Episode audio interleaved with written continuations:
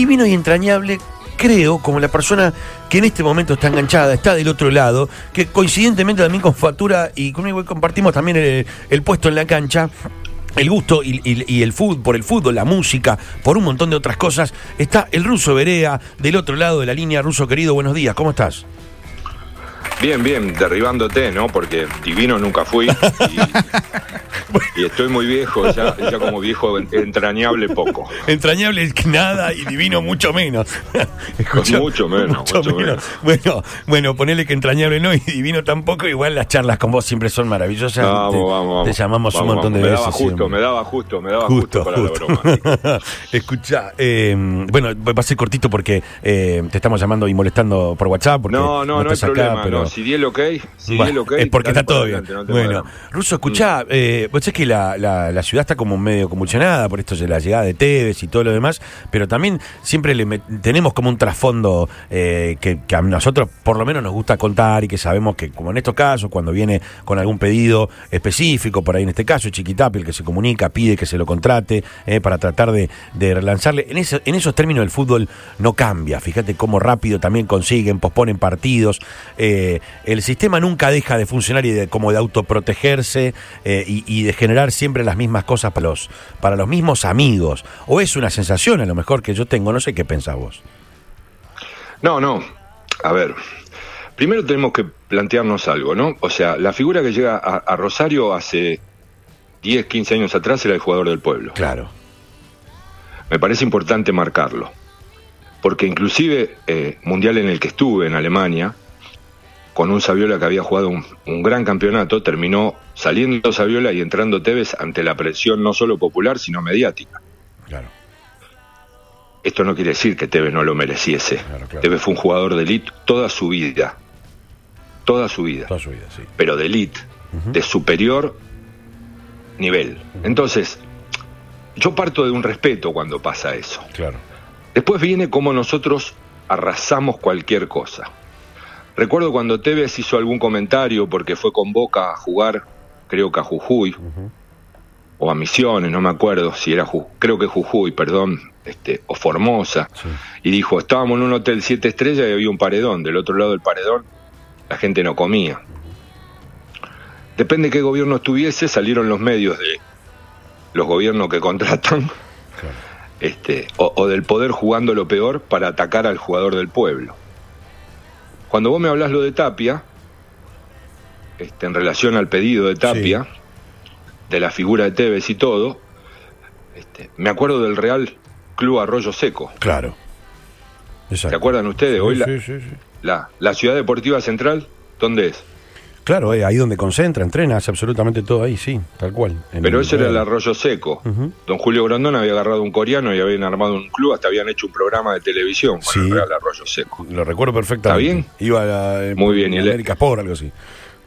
Exactamente, y el hermano del Pato Pastoriza con Chirrichones y un montón más estaban ahí. Sí, me acuerdo. Entonces, por eso, ayudémonos a pensar, y esto no tiene nada que ver, que por favor el hincha central que esté escuchando esto no entienda que es una agresión a su club. Para nada. Para nada. Soy muy respetuoso en todo esto, muy respetuoso. Pero si no entendemos que hace muchísimo tiempo el fútbol dejó de ser de nosotros y es del poder, estamos jodidos. Esto no quiere decir que lo aceptemos. No quiere decir que lo aceptemos. Estoy hablando en una ciudad donde Newell tuvo un presidente durante muchísimo tiempo, que era casi una mafia. Era una mafia. Entonces, era el único. A Independiente lo manejan los moyanos. Sí, sí, sí. O sea, ayudémonos a pensarnos porque el domingo jugás, perdés, te volvés a tu casa y te enojás con toda la familia. El miércoles volvés a jugar, ganás y crees que la vida se solucionó.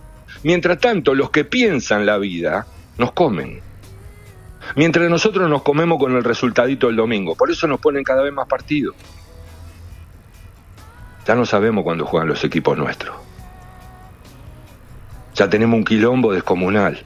Tevez, vuelvo. Perdón, no quiero perderme de vista. No, no, no, pero dejaste ahí dos frases tremendas. Sí, sí, sí, sí, perdóname. Entonces, ¿qué puede pasar con Tevez? ¿Qué quieren que compare con Scaloni? Ahora, después del campeonato, de la escaloneta, de Fantino sacando una espada y dándole un casco romano. No rompamos las bolas, muchachos. Vamos a pensar el fútbol de vuelta. Le estoy hablando de una ciudad donde jugaba el Nene Fernández, Claro. donde salió Sachi. Estoy hablando de una ciudad donde un tipo como Menotti transformó el fútbol argentino. El gitano Juárez, la puta madre. Piensen otra vez, muchachos. Si no hagamos de Capuzoto, entremos a la panadería gritando cañoncito, cañoncito, y que nos sigan arrasando todos los sinvergüenza que nos manejan. Totalmente. Porque si no, estamos listos, estamos listos. Ayer Central con Tevez se enfrentó a un equipo que dirige Gorosito hace casi un año, que lo transformó, que lo hizo crecer. Es puntero gimnasia, pero yo no hablo desde el resultado hoy porque gimnasia está donde está, sino porque tiene un trabajo mal, bueno o no. Gimnasia ya los últimos dos clásicos no los perdió, los empató o se los empatan. Hay un laburo. Si la gente no va a la cancha pensando en que va... Ahora, si se lo come esto, si prendemos ESPN, TIC y seguimos alimentándonos como las moscas, que comen las moscas, ¿lo tengo que explicar? Es temprano, no voy a ser escatológico. Bueno, perdimos la discusión del bar. La ciudad de Fontana Rosa, muchachos. Vayan de vuelta al Cairo, tomen un café. Está caro, bueno, pidan la mitad. Pero vol- volvamos a pensarnos con el fútbol porque nos lo robaron desde la esencia. Los clubes ya no son más nuestros, los empresarios manejan lo que quieren, ponen a lo que quieren, sacan a lo que quieren, los jugadores te duran seis meses, en donde empezaste a agarrar un poco, no de idolatría, de cariño, de emocionarte con alguno, cagaste, te lo lleva Independiente del Valle. Por 20 lucas verde. Por mes. Entonces, cuando nosotros resolvamos esto, puede ser que nos ayudemos a pensar mejor. Mientras tanto, si Teve gana, volverá a ser el entrenador del pueblo y aparecerá Niembro a decir que merece la selección. Sí, es probable. Si Probable ocurra. pierde, caerá a merced de él. Eh, ¿Qué querés? Si no hizo el curso y Caruso Lombardi levantará las banderas del curso, se olvidará de todo el juego del poder que él tuvo, de todo el poder mediático cuando lo pusieron en Racing y de ahí en adelante. Porque acá parece que todos venden blancura. Te tocan el timbre y te dicen, ¿querés la ropa limpia? Acá estoy yo. No jodamos. Entonces, hay que tener una observación mucho más amplia, mucho más profunda, y nosotros desde los medios, yo hace dos años que ya no estoy en esta masacre, pero la realidad es que te tenés que plantear algunas cosas. Da bronca, claro, el- depende, los programas partidarios muchas veces son un quilombo porque tienen apoyos y entonces juegan el peor de los juegos, y otra vez el domingo hay que jugar. Y el martes tenemos Copa Argentina. Y no te resuelve porque el viernes te pusieron otra vez de local y contra Vélez. O contra y la puta más. ¿Me entendés? Sí. Sí, sí, aparte me quedo. eh, lo que dijiste recién de no sabemos cuándo juega nuestro equipo es la desesperación que yo siento todos los viernes. Me dice, yo soy hincha independiente. Entonces, ¿y, y- y cuándo juega independiente? Me pregunta cualquier amigo. Para que no tengo idea. No, no, no, Para eh, que Independiente juegue un domingo, para que Independiente juegue un domingo, tiene que ser River, Boca. Sí, únicamente. ¿Me entendés? Sí, Ya ni el clásico. Porque el clásico por ahí te lo ponen un sábado a las 11 de la mañana. cierto. Sí. que la previde, que el problema de las hinchadas, que la puta madre, que Avellaneda. O sea, lo que vos quieras. Entonces, esto es un delirio, muchacho. El hijo de Ávila debe digitar cuando juega este, cuando juega el otro. Lo hacían. Mira, yo recuerdo algo, no quiero ser largo ni tampoco quiero abusar de tu benevolencia con No, esto, pero yo me iba, me, me iba al Mundial de Francia en el año 98.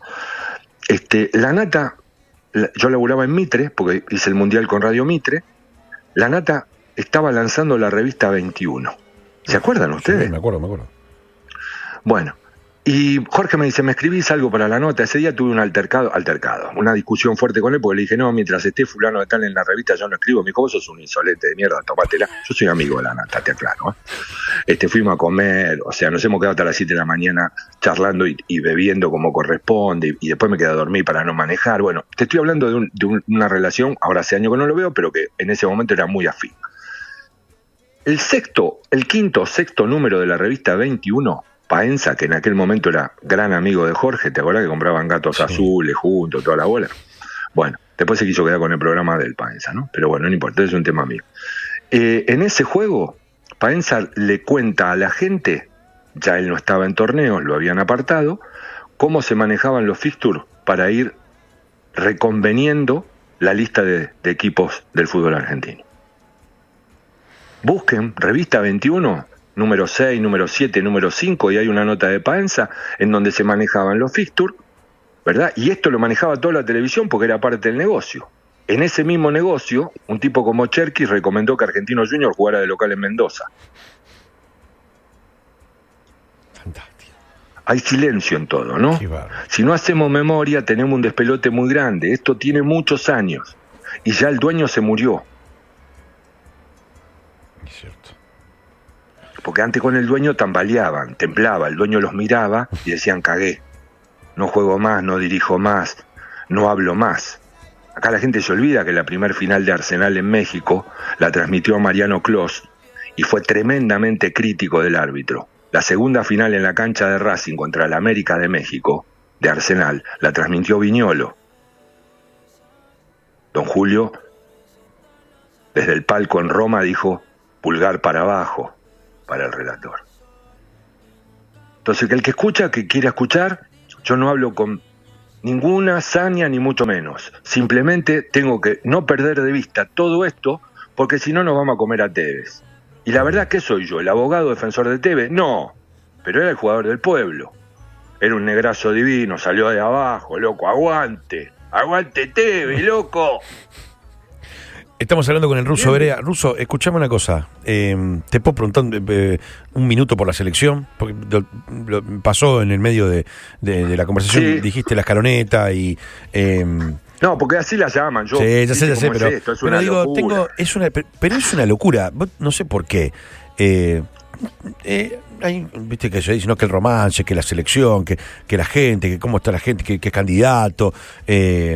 Tengo una sensación que pocas veces tuve. De, de- de- me reconforta verla jugar y no sé por qué. Todavía no lo pude determinar, porque no es un equipo demoledor, ni mucho menos, pero me reconforta mucho verla jugar y me reconforta mucho verlos a ellos también. Boludear, eh, subir boludez a Instagram, divertirse, hacer chiste como chicos, son chicos, son chicos, chicos, chicos aparte, eh, la, la mayoría. Eh, Es que la cultura del Sí. éxito, la cultura del éxito en nuestro país, este, primero fue pésimamente difundida. Porque la cultura del éxito está en todos lados. claro. El punto es hasta dónde ese éxito de línea, de marca,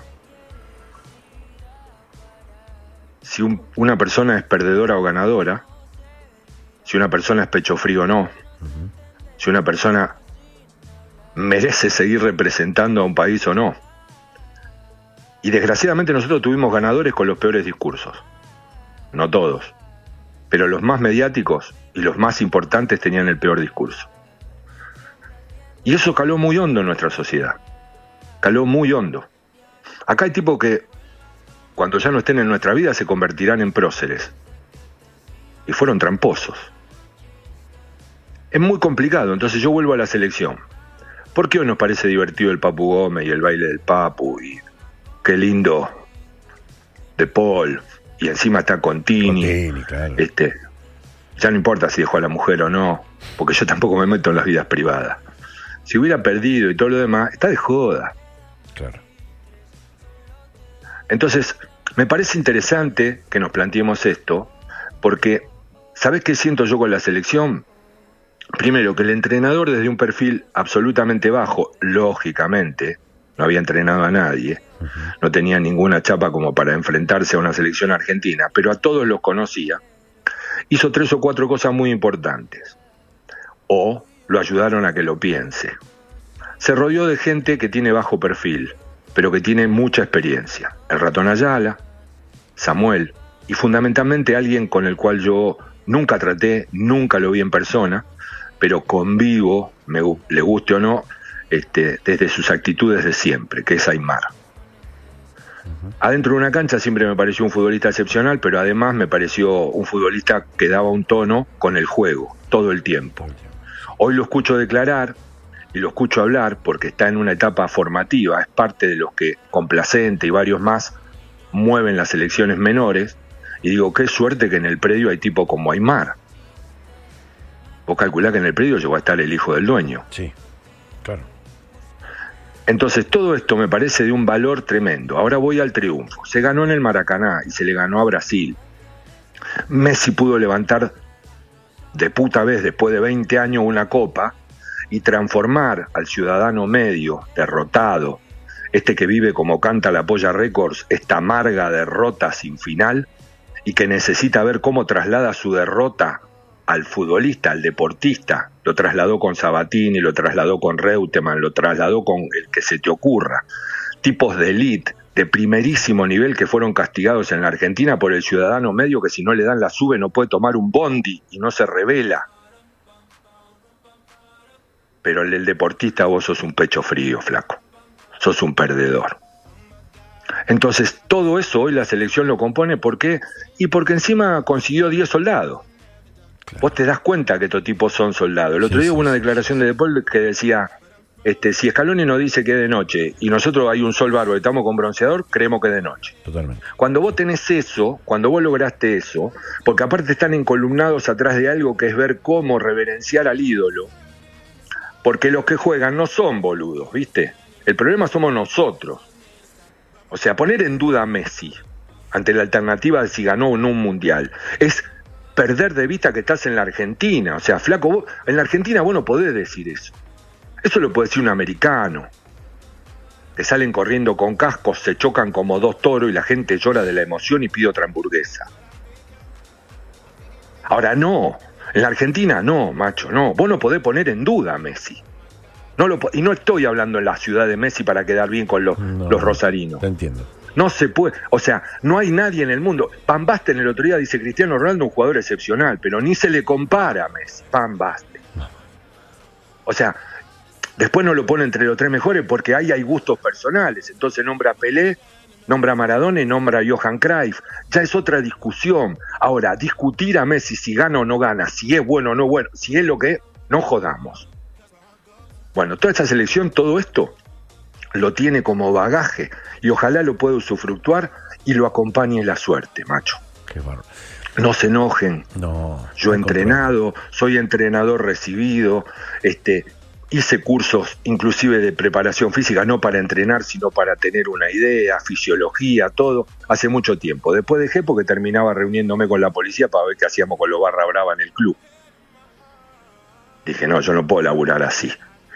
La realidad es que la selección hoy está encolumnada atrás de un objetivo. Y en ese encolumne hay un, alguien que la conduce que hasta ahora ha mostrado un talante más o menos interesante como para componer algo que se va encaminado a una lucha y a una disputa en la que estamos hoy mucho más cercanos a las organizaciones que nos enfrentábamos. Y con esto lo concluyo. Vos veías un tipo como el Kun Agüero decís, en sociedades organizadas funciona. Viene a este quilombo y pasa a ser el come gordas. Vos lo veías a Higuaín, hizo gol en todos los equipos que jugó. Venía acá, era el meme nacional. Bueno, algo nos pasa a nosotros, muchachos. Completamente. Ahora, prendamos la televisión y empecemos a hacer... sigamos haciendo de mosca. Cerraría ahí, porque cierra perfecto. Pero te quiero preguntar por el tema Villa, Russo. Te quiero preguntar por el tema Villa, porque. eh, eh, Y ese es un tema, ese es un tema que te lo voy a resolver con una respuesta. sí, En otro lugar del mundo hubiera tenido una resolución muchísimo más cercana. En un lugar del mundo como nosotros, donde todavía seguimos gritando justicia, justicia, en donde hay un desaparecido como Julio López en democracia y ya no nos acordamos ni cómo se llama, y así podría nombrarte 35 más, en el medio de todos esos quilombos, este Boca es un club muy poderoso que está ante la instancia decisiva de ver si se mete en la octava o no se mete en la octava y de jugar lo que hay que jugar. Todo se demora y en ese juego un tipo como Villa sigue en una cancha cuando en otro lugar del mundo tendría otro tipo de inconveniente debido a lo que yo leo de las denuncias, claro. a lo que me cuentan los medios. No tengo nada cercano a la historia judicial y muchísimo menos podría ponerme yo ante las decisiones de fiscales y los demás que son los que resuelven. Lo que sí digo es, apareció otra denuncia, bueno, en algún lugar del mundo ya hubiera parado. Acá no, porque jugamos lo que jugamos. De la misma manera que creemos que muchos de los que nos gobiernan tendrían que estar presos, o de los que nos gobernaron tendrían que estar presos, y seguimos en el medio de eso porque van a volver a ser candidatos. Y lo que es peor, entraremos a la panadería gritando cañoncito, cañoncito, y volveremos a votar entre el 33 y el 28, entre el 34 y el 42, y seguiremos sumando del 60 porque pasamos del 24 de pobreza al 41 y del 41 ya estamos en el 60. Ayudémonos. Una cosa de locos. Esto ha sido todo maravilloso, no sé la cantidad de mensajes que tengo. Te agradezco mucho, mucho en serio, porque eh, no, no, no, no hay frase con la que no esté de acuerdo y encima eh, son cosas que habitualmente nosotros, muchas las decimos, otras las guardamos por obvias razones, eh, que no, no, no es habitual que las, que las digamos, porque no se puede, por un montón de cosas, porque a a veces no entra, a veces en el medio del quilombo de cosas que tenemos no, no entra ni este análisis ni, ni, todo lo que acaba de decir. te agradezco un montón, en serio, pero un montón, ¿eh? Un montón. No, no, no, pásenla bien, buen día.